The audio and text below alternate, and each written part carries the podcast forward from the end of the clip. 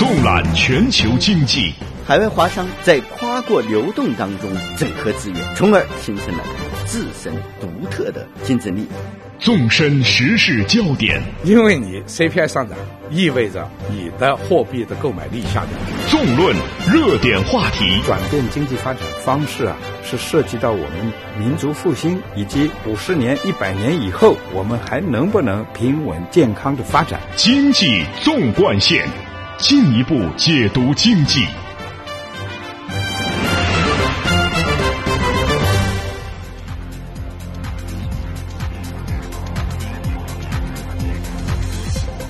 把握中国发展脉动，进一步解读经济。您好，听众朋友，欢迎收听这个时段的《经济纵贯线》节目，我是主持人张毅。您好，我是张雪。《经济纵贯线》今天继续为您送上权威的信息发布、专家的分析解读，还有中国社会消费最新动向的深入探讨。马上来听一下今天节目的主要内容。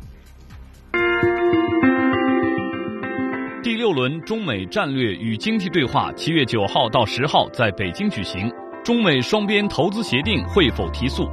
人民币会在压力下升值吗？IT 产品进口关税是否会免除？经贸领域三大悬念待解，中美在对话磋商中求共识。上海国企混合所有制改革开启大幕，重点回答五个方面问题，预计三到五年基本完成国企改革。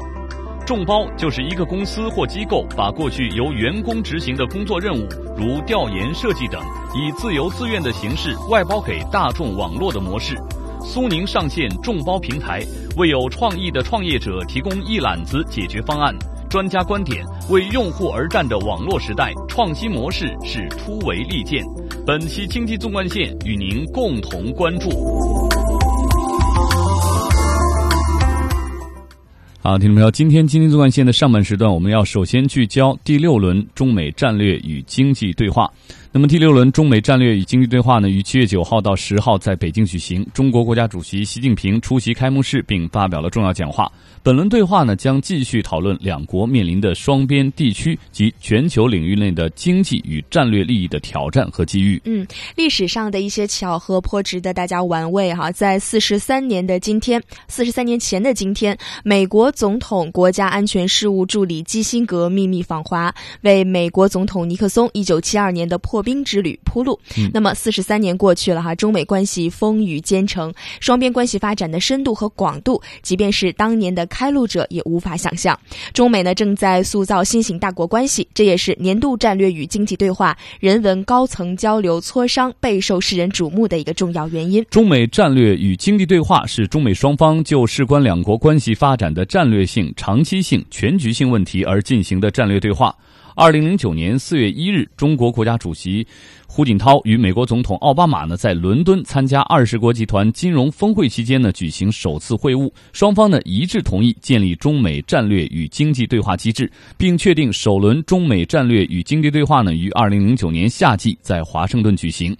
为在多个领域加强交流与沟通，以化解矛盾和增进合作，中美之间建立了多个磋商机制。其中，中美战略对话和中美战略经济对话呢，作为两国交流中的重要的机制，为促进双边关系发展。发挥了重要作用。嗯，中国财政部副部长朱光耀七号在外交部吹风会上表示，在本轮对话当中，中美双边投资协定谈判将取得历史性成果。而即将主持中美战略与经济对话的美方代表，美国财政部部长雅各布卢表示，双方目前正就六十个议题展开合作。美方在本轮对话当中关注的主要问题包括人民币汇率、双边投资协定谈判、上海自贸区建设等事项。接下来，我们先听一下本台记者林维、田威发回的关于本轮对话的报道。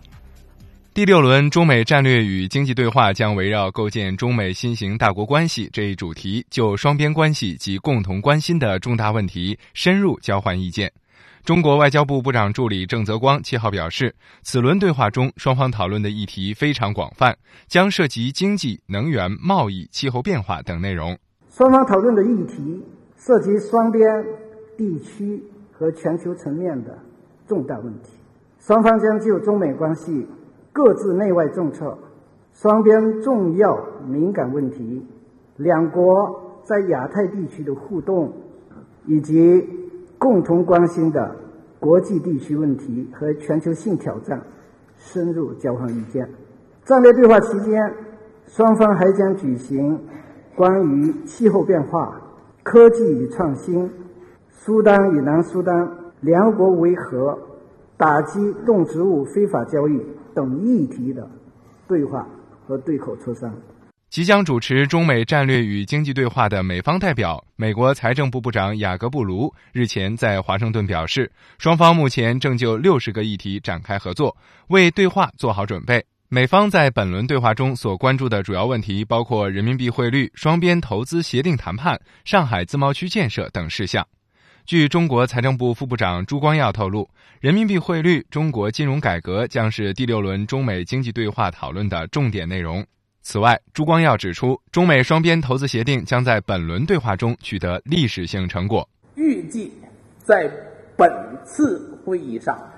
在汪洋副总理和雅克布鲁财长的直接的推动下，双方会就双边投资保护协定的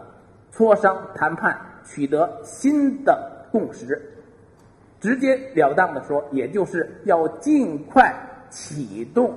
双方以负面清单方式的谈判，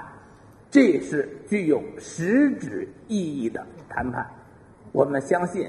在双方共同努力下，如果能够最终达成共识，将是一项历史性的成果。不仅将对中美双边的经济、贸易、投资关系产生极大的正面影响，聚集中美整体关系的正能量，而且将对世界经济的形势的变化发展、世界经济的融合产生极为积极的。正面影响。中国现代国际关系研究院世界经济研究所所长陈凤英补充道：“除了传统经济领域的合作之外，对话的另一个看点是双方将就可持续发展和环境保护方面展开合作。因为中美两国都是世界的就是二氧化碳排放大国，中国和美国之间合作，从一开始就是能源、新能源的合作是一个重点，尤其是最近我们一直在谈那个环境保护、碳排放等等的问题。”那么这样的话呢，在这次战略经济对话当中，可能能源合作、新能源的开发以及环境保护、低碳经济，很有可能还会有新的谈判。值得一提的是，第五轮中美人文交流高层磋商也将同一时间在北京展开，届时还将首次与中美战略与经济对话举行联合开幕式。随后还将开展中美留学三十五周年专场活动、中美青年创投大赛、中美青年智库对话等特色活动，加强中美民间交流，使两国关系始终保持生机与活力。好，非常感谢记者的报道。第六轮中美战略与经济对话呢，正在北京举行。我们首先来关注本轮对话当中的经济对话环节。就本轮经济对话，财政部的副部长朱光耀呢，七号在吹风会上表示，中美双方高度重视本轮对话，派出呢。主要的经济金融部门的负责人来参加。那么，美方代表团呢，包括十八个部门的负责人；中方代表团呢，包括十七个部门的负责人。中美双方呢，将围绕推进相互尊重、合作共赢的中美经济伙伴关系的主题，就宏观经济和结构改革、深化贸易与投资合作、金融业改革开放与跨境监管合作三大议题举行专题会议。嗯，媒体认为呢，会议将着眼于讨论两国面临的广泛的双边地区。和全球领域的短期和长期经济与战略利益的挑战和机遇。有研究人士认为，从此前的几轮中美战略与经济对话来看，啊，双方呢在经济、金融、贸易、投资等方面都达成了一定的共识。而本轮对话，双边贸易、自贸区、汇率等方面呢，也或将成为双方关注的一个焦点。好的，相关的话题评论，我们接下来马上连线中国社科院世界经济与政治研究所美国经济研究中心主任肖炼。来听一听他的分析解读。呃，您好，肖先生。哎，你好。呃，中美战略与经济对话的机制呢，开始于二零零九年。对话内容呢，涉及两国战略性、全局性、长期性的问题。那第六轮的中美战略经济对话呢，本周三呢是正式开始。那国务院副总理汪洋、国务委员杨洁篪将和美国国务卿约翰克里以及财政部部长啊雅各布卢共同主持本轮对话。可见呢，对话的规格之高。那就目前而言啊，中美经贸和国际关系稍显紧张。那在这种前提下，您认为本轮对话啊？有着什么样的意义呢？就是这个这一轮啊，第六第六轮的战略与经济对话，就是就是前五轮的一个延续。嗯，也不能说它有多高，跟以前基本是一样的。嗯，它的主要意义不在说它规格有多高，它的意义是在于，就说由于美国提出重返亚洲，最近呢，嗯，中美之间以及中国中国的邻国之间，还有中美之间的发生了很多矛盾和冲突。嗯，在这种情况下呢，就是双方他还还认为这个中美与这个战略与经济对话是这个呃双边正常关系发展的一个重要的机制。我觉得它的重要点是在这个地方。我们问题就是分分歧再多，但是呢，我们还是要通过谈话来解决这些问题。嗯，呃，那么肖先生，双方都很重视的投资协定是否能够在本轮对话当中取得实质性的进展呢？您认为？呃，中美的双边的投资协定，英文缩写叫 BIT，实际上在第五轮经济战略对话中，双方就已经达成了共识了。那这次怎么还要提出这个问题来呢？就说达成共识之后吧，他在操作的时候，双方都遇到一些问题。这样呢，他这次呢不是说谈这个共识，而是说呢，嗯，上一轮达成的这些问题呢，在执行和落实中间，嗯，双方应该各自呃多做一些什么事情。嗯，就是把它做实了，嗯，就是这次和上次不同点是在这个地方，嗯嗯。那么在本轮对话之开始之前啊，双方已经开始就关心的经贸话题呢，表达了自己的看法。那比如说，美国贸易代表。呃，麦克弗罗曼呢，在接受英国媒体采访的时候表示，美方呢希望利用这轮对话打破僵局，并且呢，他呼吁中国落实之前的协定，免除 IT 产品的关税。由此呢，也可以发现，中美两国之前的贸易成果啊，还有一些没有落实。那么，落实之前的已有成果，是不是本轮谈判的一个重要的环节？从落实的层面而言，中美两国各自还需要推进哪些工作呢？呃，就是落实以前的共识，不是成果。现在还没据这个成果还不是很多，就是说他现在就是把以前的共识要变成成果，这是双方的一个，这是跟上次不一样的。呃，双方都有这个意愿，也都认为这个很好。从美国方面来讲呢，就是说他中国改革开放三十多年了，刚开始是搞什么特区啊，什么这个引进外资啊，现在就这一套，这个在当时三十年之前起了很重要的作用。在目前呢，通过三十年之后呢，中国的企业很多企业都起来了，就是美国的企业在这个地方再进行按照它原来的方式进行经营呢，它就没有什么优势了，而且有些地方它也竞争不过中国的企业了。嗯，这样呢，他就提出呢，就是说，嗯，提出国民待遇，提出就是说，你这个对国企的待遇得跟我对我的公司的待遇是一样的，就强调市场准入，就是说他要享受跟中国一样的这个国民待遇。从中国方面来讲呢，中国企业在美国也没有享受同样的待遇，那就是说你要我的国民待遇，那你也得给我国民待遇啊。那双方应该是对等的嘛。这方面呢，应该双方做一些各自各让一步吧，可能会这个问题呢要落实呢可能会更好一点。嗯。嗯，那么连续几年的对话呢，都绕不开一个话题啊，就是人民币汇率问题。现在呢，我们在逐步放开人民币汇率的这个波动幅度，逐渐的把人民币的汇率呢交给市场来决定。但是，美国财政部部长呃雅各布卢呢，在近期呢，还是呼吁中国提高在外汇管理方面的透明度。您怎么看待人民币汇率问题在本轮对话中的地位？人民币汇率政策是否会因为本轮对话而出现明显的变化呢？人民币汇率问题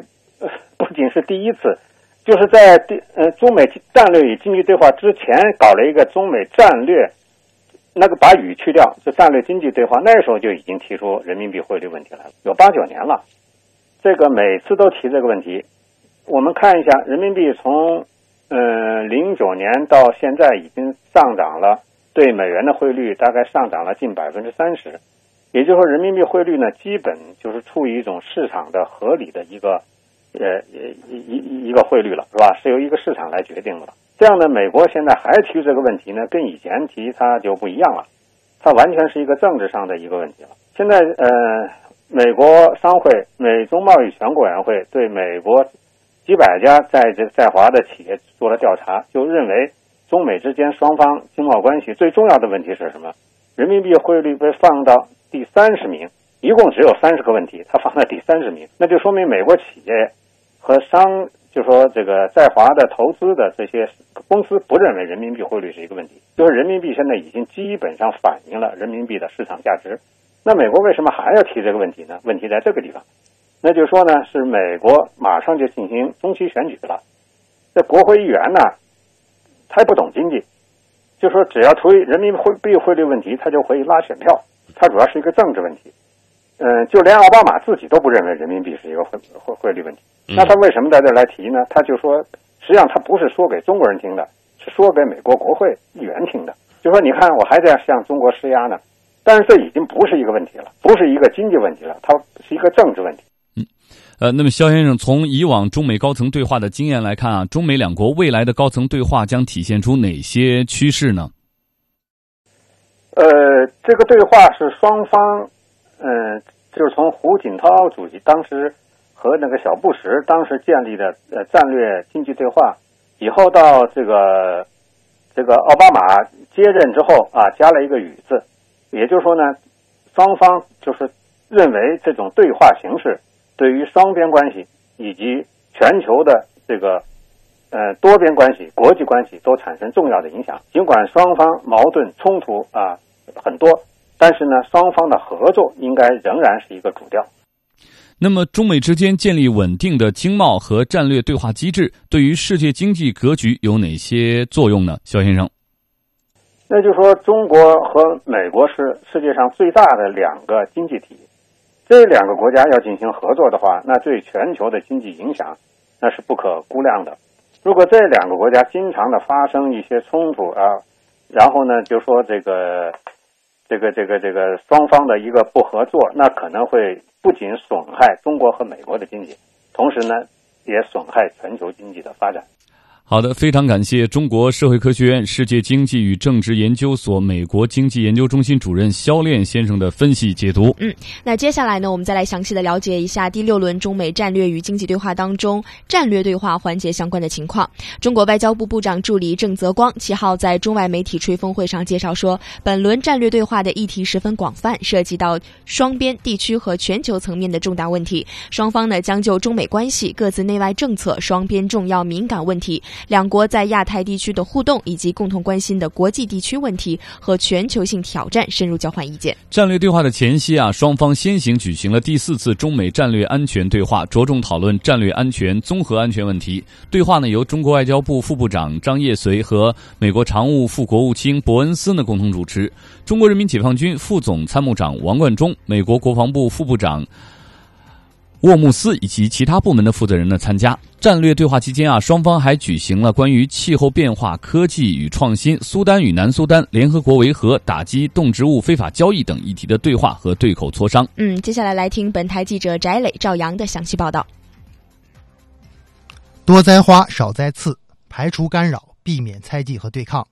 本轮中美高级别对话磋商前夕。中国国家主席习近平在会见美国前财长保尔森时的一番表态，隐约透露出当下中美关系面临着干扰和猜忌的局面。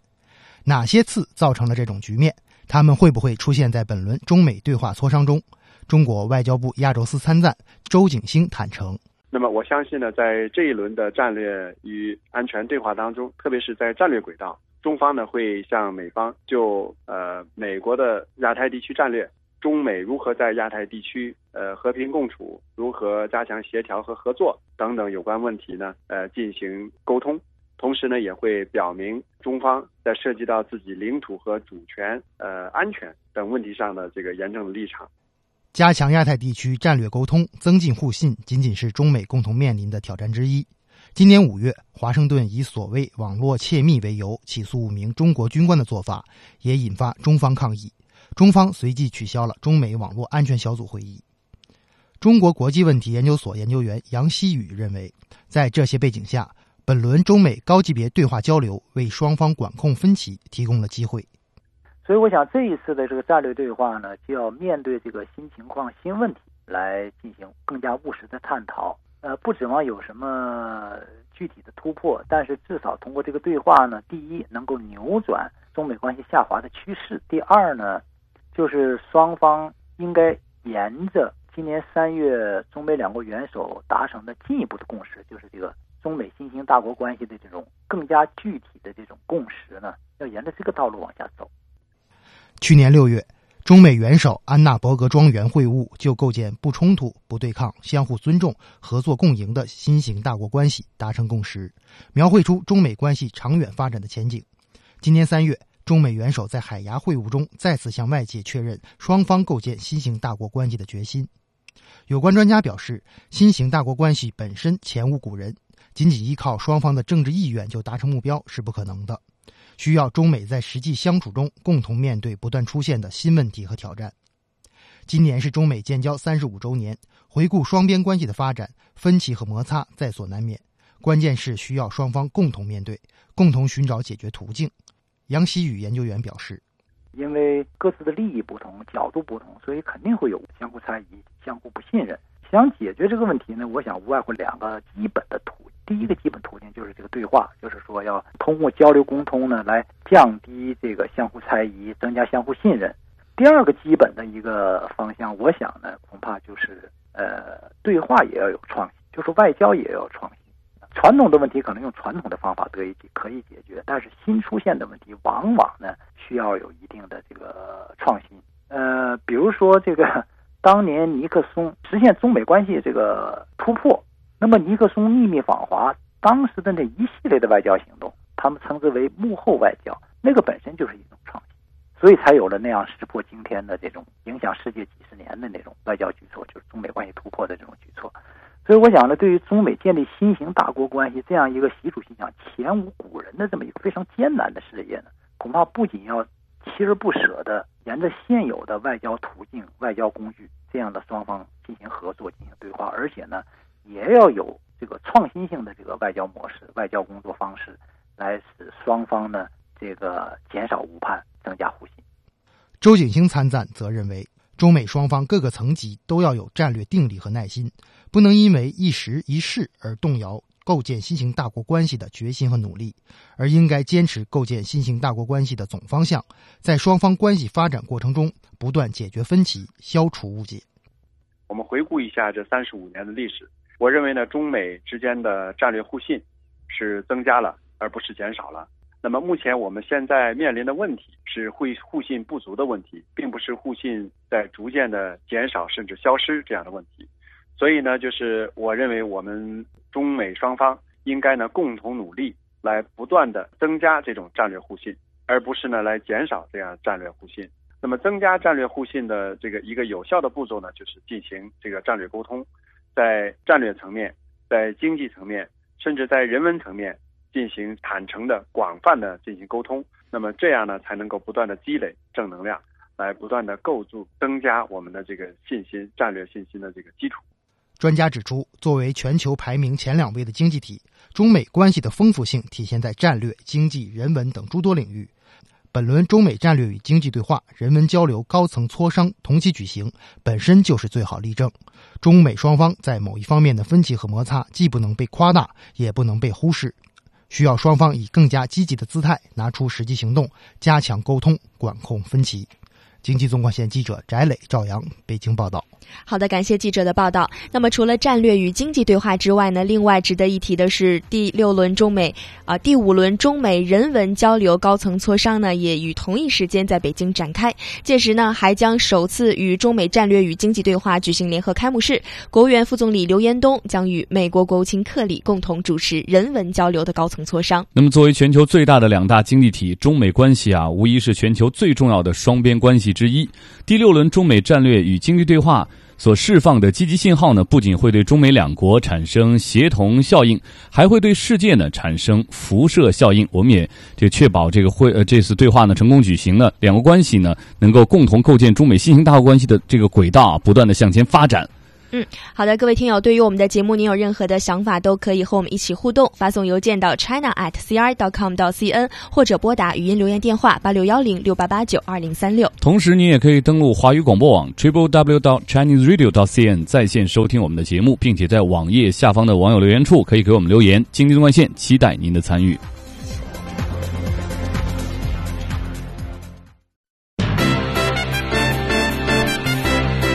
同步经济脉动，折射理性思维，相对的观点，绝对的品质。经济纵贯线，进一步解读经济。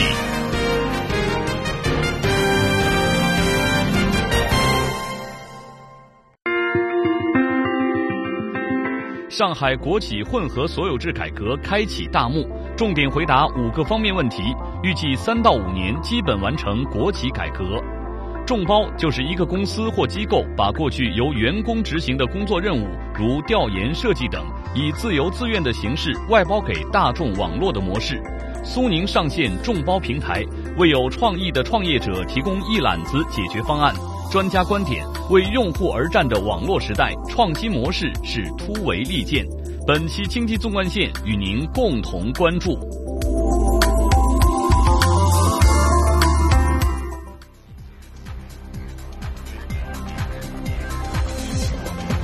您好，听众朋友，欢迎您继续收听这个时段由张雪和张毅共同为您主持的经济纵贯线。那么上半时段我们关注了正在北京举行的第六轮中美战略与经济对话，接下来我们将把观众的目光呢转向中国的上海。上海国资系统的人啊，最近很忙。那上海市委市政府的领导啊，最近也是非常的忙。作为全国国资改革的排头兵，上海国资改革啊，又向前狠狠地跨出了一个箭步。上海市啊，本周一召开了进一步推进上海国资改革、促进企业发展的座谈会，并且推出了关于推进上海市国有企业积极发展混合所有制经济的若干意见。嗯，这份文件呢，提出了上海市国有企业积极发展混合所有制经济的九条具体的措施，明确了改革的主要目。目标是经过三到五年的推进，基本完成国有企业公司制改革。除了国家政策明确必须保持国有独资，其余实现股权多元化。这意味着盘活国资、引入民资、混合所有制改革开始向纵深推进。党的十八届三中全会提出积极发展混合所有制经济，这也是成了上海国资国企改革的一大主线。那么，在去年的十二月十七号呢，上海国资国企改革二十条发布以来啊，上海大型国企之间的合并重组啊是频繁出现，动作力度之大前所未有。那也让外界呢对改革的前景啊抱有很高的期待。啊，我们先请出今天的财经编辑田威啊，给我们做一下整体的介绍。田威你好，嗯，两位好，听众朋友大家好，嗯。嗯，其实呢，意见出台之前啊，上海国有资本已经开始了动作。嗯，二零一三年十二月，上海国资委旗下的两家同以贸易为主业的公司东浩集团与上市公司蓝生股份的大股东蓝生集团呢进行了联合重组。哦，二零一四年的一月呢，上市公司城投控股引入了外部战略投资者弘毅投资，以十八亿元人民币投资入股百分之十。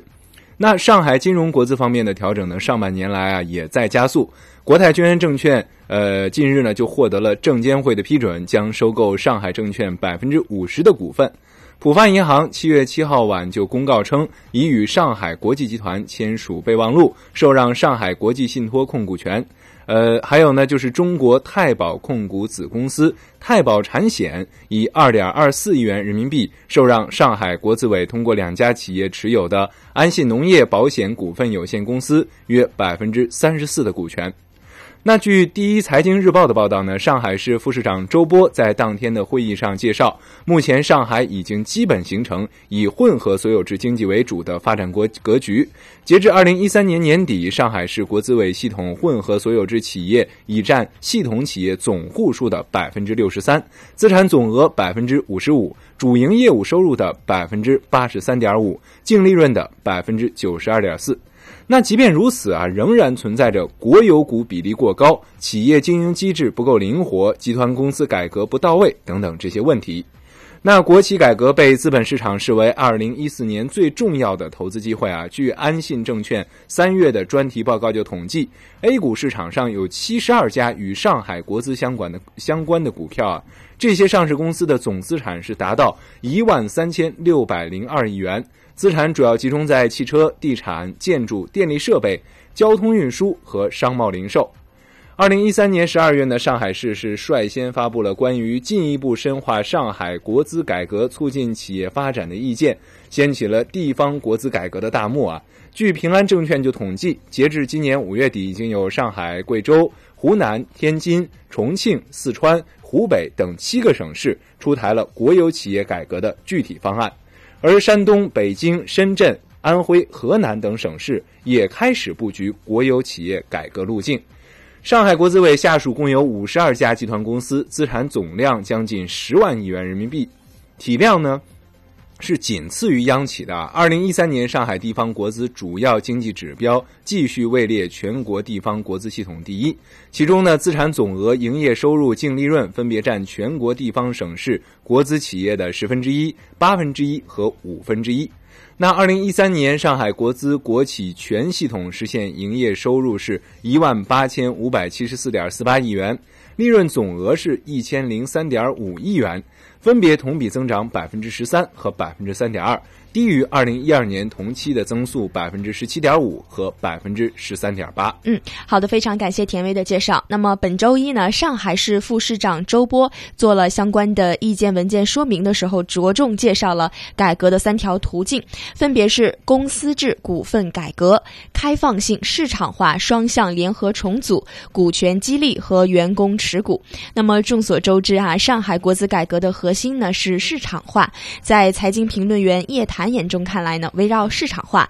意见里提出的九条措施亮点还真是不少，来听一下。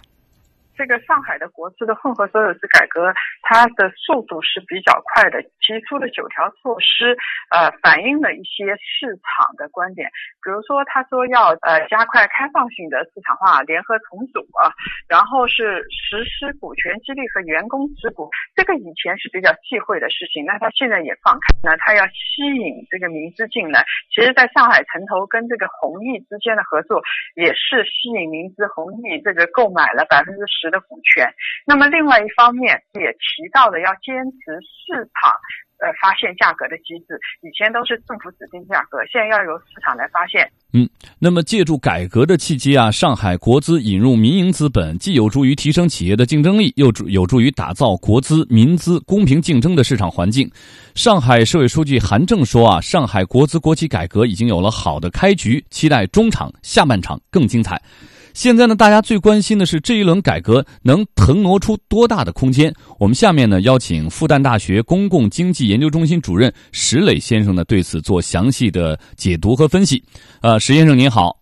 嗯，你好，主持人好。嗯，我们知道啊，在地方国资系统当中，上海国资啊是地方国资国企的重镇。数据显示啊，二零一二年上海市国资委系统的企业资产总额呢，占到了全国地级国资委系统企业总和的九分之一。目前啊，上海多家的市属国有企业的国有股权啊，依然占比较大。例如呢，作为中国最大的港口集团上港集团，国有股份啊，这个成分呢是百分之九十，真正的市场流通呢仅有百分之十。股份调节的空间啊还很大。那对民资而言，现在最想知道改革究竟可以释放多大的空间呢？石先生，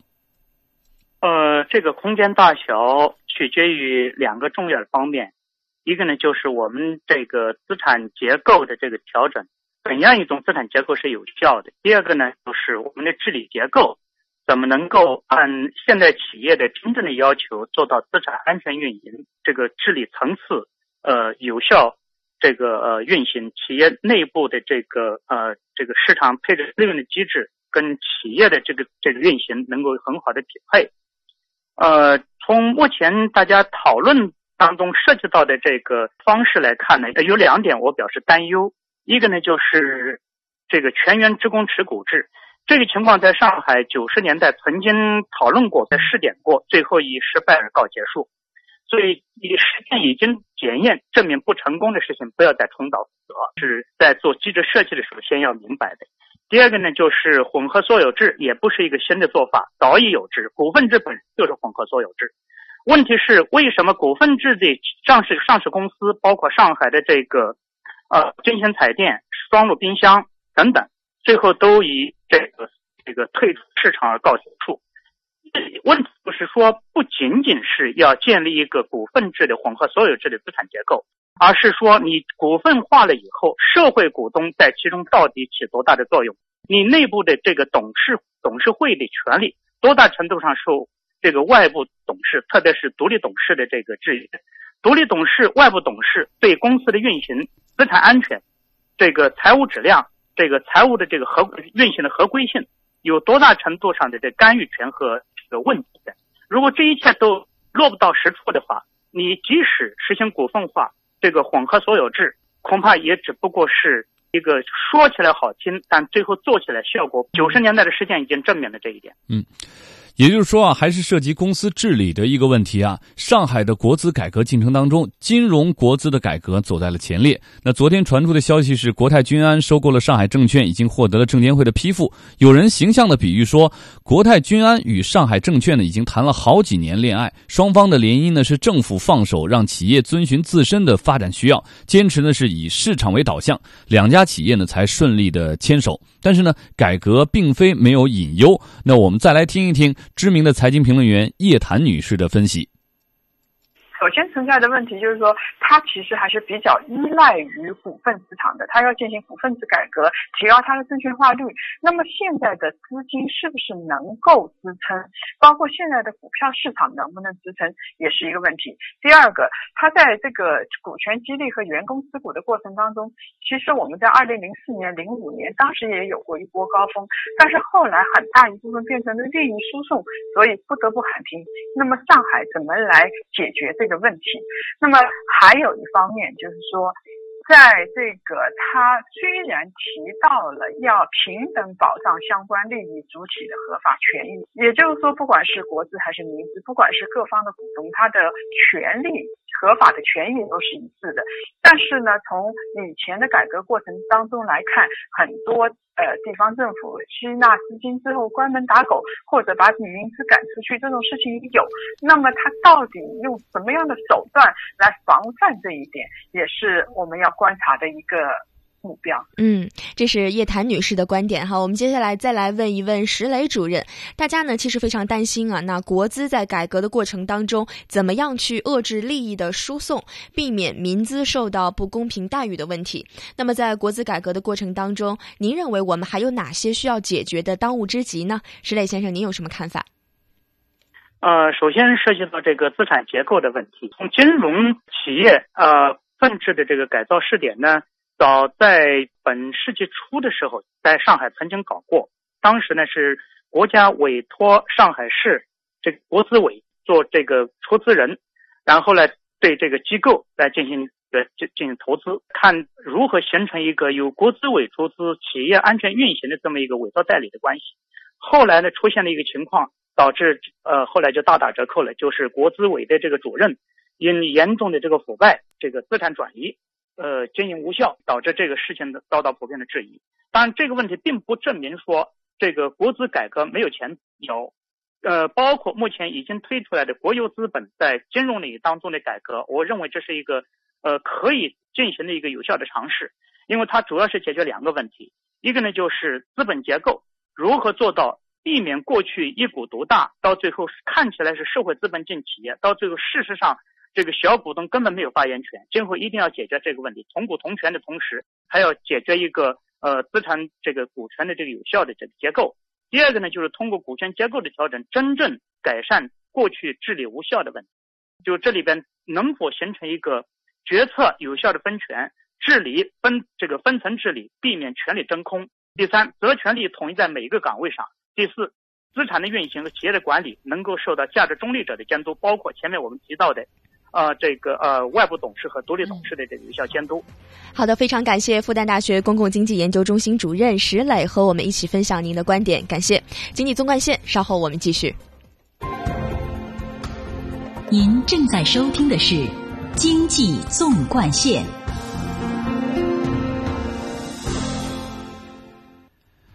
好，听众朋友，欢迎您继续关注由张雪和张毅共同为您主持的这个时段的经济纵贯线节目。刚才啊，我们共同关注了上海国有企业股份制改革啊向前推进这样一个话题。那今天最后一个话题啊，我们要从手机拍照谈起啊，我们再说一说网络时代的创新模式。呃，张雪，相信你平时一定喜欢自拍吧？哎呦，张毅，你还真说错了。其实我不是特别喜欢自拍，除非在一些没有人帮我拍照的情况下，我才会自拍。对，所以我一般女孩都喜欢用这个手机自拍。我我顶多是就是偶尔吧拍一下，不是很 所谓的自恋的那种感觉哈。嗯。呃，其实啊，这些科技手段啊，把自己拍得更上进啊，这些像这些软件啊，在这个很多手机的这个呃软件功能里面啊，都是非常抢眼、非常突出的。对，没错。其实说到这个相关的软件，我还是了解一些的，因为我自己的手机上就有一些呃美化照片的，像美图秀秀啊等等。可能大家也听说了哈，市面上现在就有一款手机，能够让你拍照之后这照片呢变得白一点、瘦一点、气色能够更好一点哈。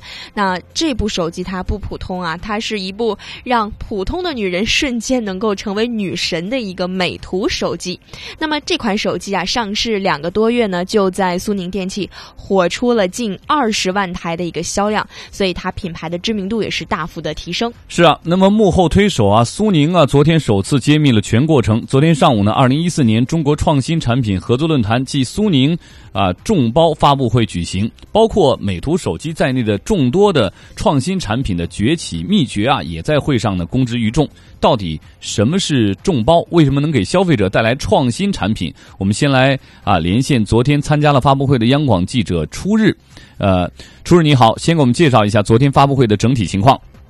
好的，除了你刚才说到那款手机啊，我还给大家说说别的创新产品，比如说通过 WiFi 可以与手机连接的摄像头，让你在单位呢可以随时看到家里的情况。还有一个叫五十五摄氏度的杯子。就只要摇一摇，一百度的热水呢，马上就变成五十五度可以喝的这个温水。那还有防水的蓝牙音箱，呃，比手机还要小，戴在身上啊，游泳、冲浪的时候都可以听歌。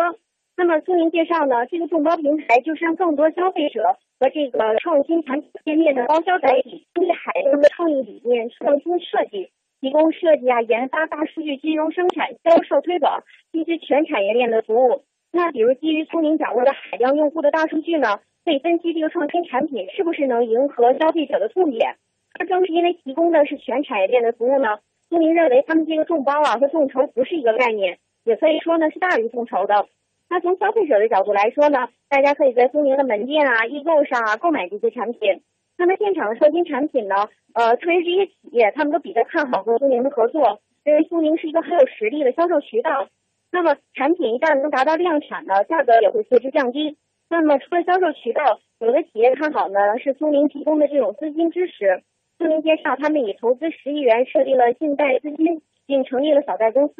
这笔钱呢来自苏宁自有的第三方支付工具易付宝。那么大家可能好奇，苏宁在这个过程中赚什么钱呢？那么苏宁他们说啊，是通过这个分成制的这种交易方式啊。不过苏宁也可以以固定的价格买断这些创新产品。那么可以看出啊，苏宁不满足于做分销平台。他们的副董事长孙维民说：“为了应对现在的这个过剩经济和网络社会。”苏宁呢要创造需求，引导消费者消费。嗯，好的，非常感谢记者的介绍哈。那么刚刚你也谈到了这个众包呢，就是众人拾柴火焰高，也就是说呢，一个公司或者机构把过去由自己员工执行的一些工作任务，比如说调研啊、设计等等，以自由自愿的形式外包给大众网络的一个模式。那么下面呢，我们来连线北京邮电大学经济管理学院信息经济与竞争力研究中心主任曾建秋，请他就此做分析。曾主任您好。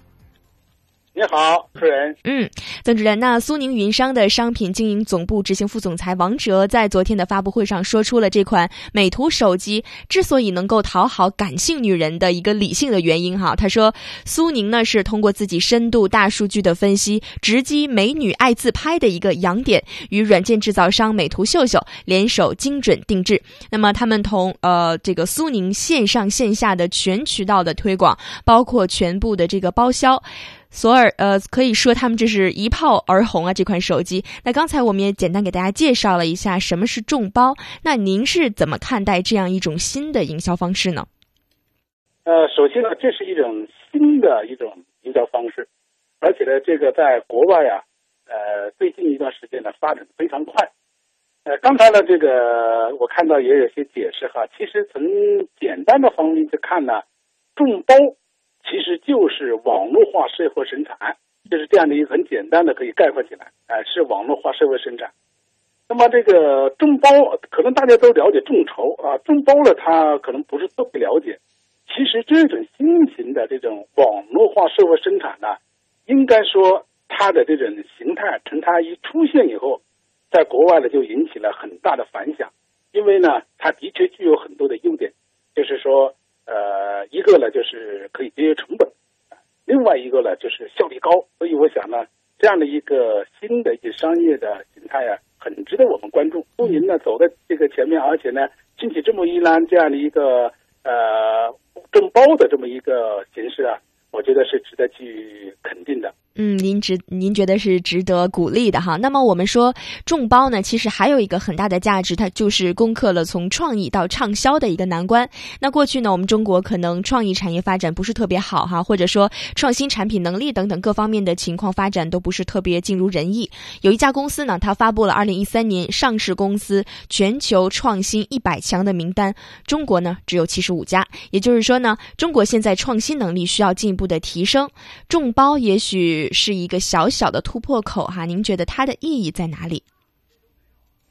呃，首先一点呢，我觉得可能还不要太低估中国的创新能力。我不太同意认为中国好像就没有创新能力。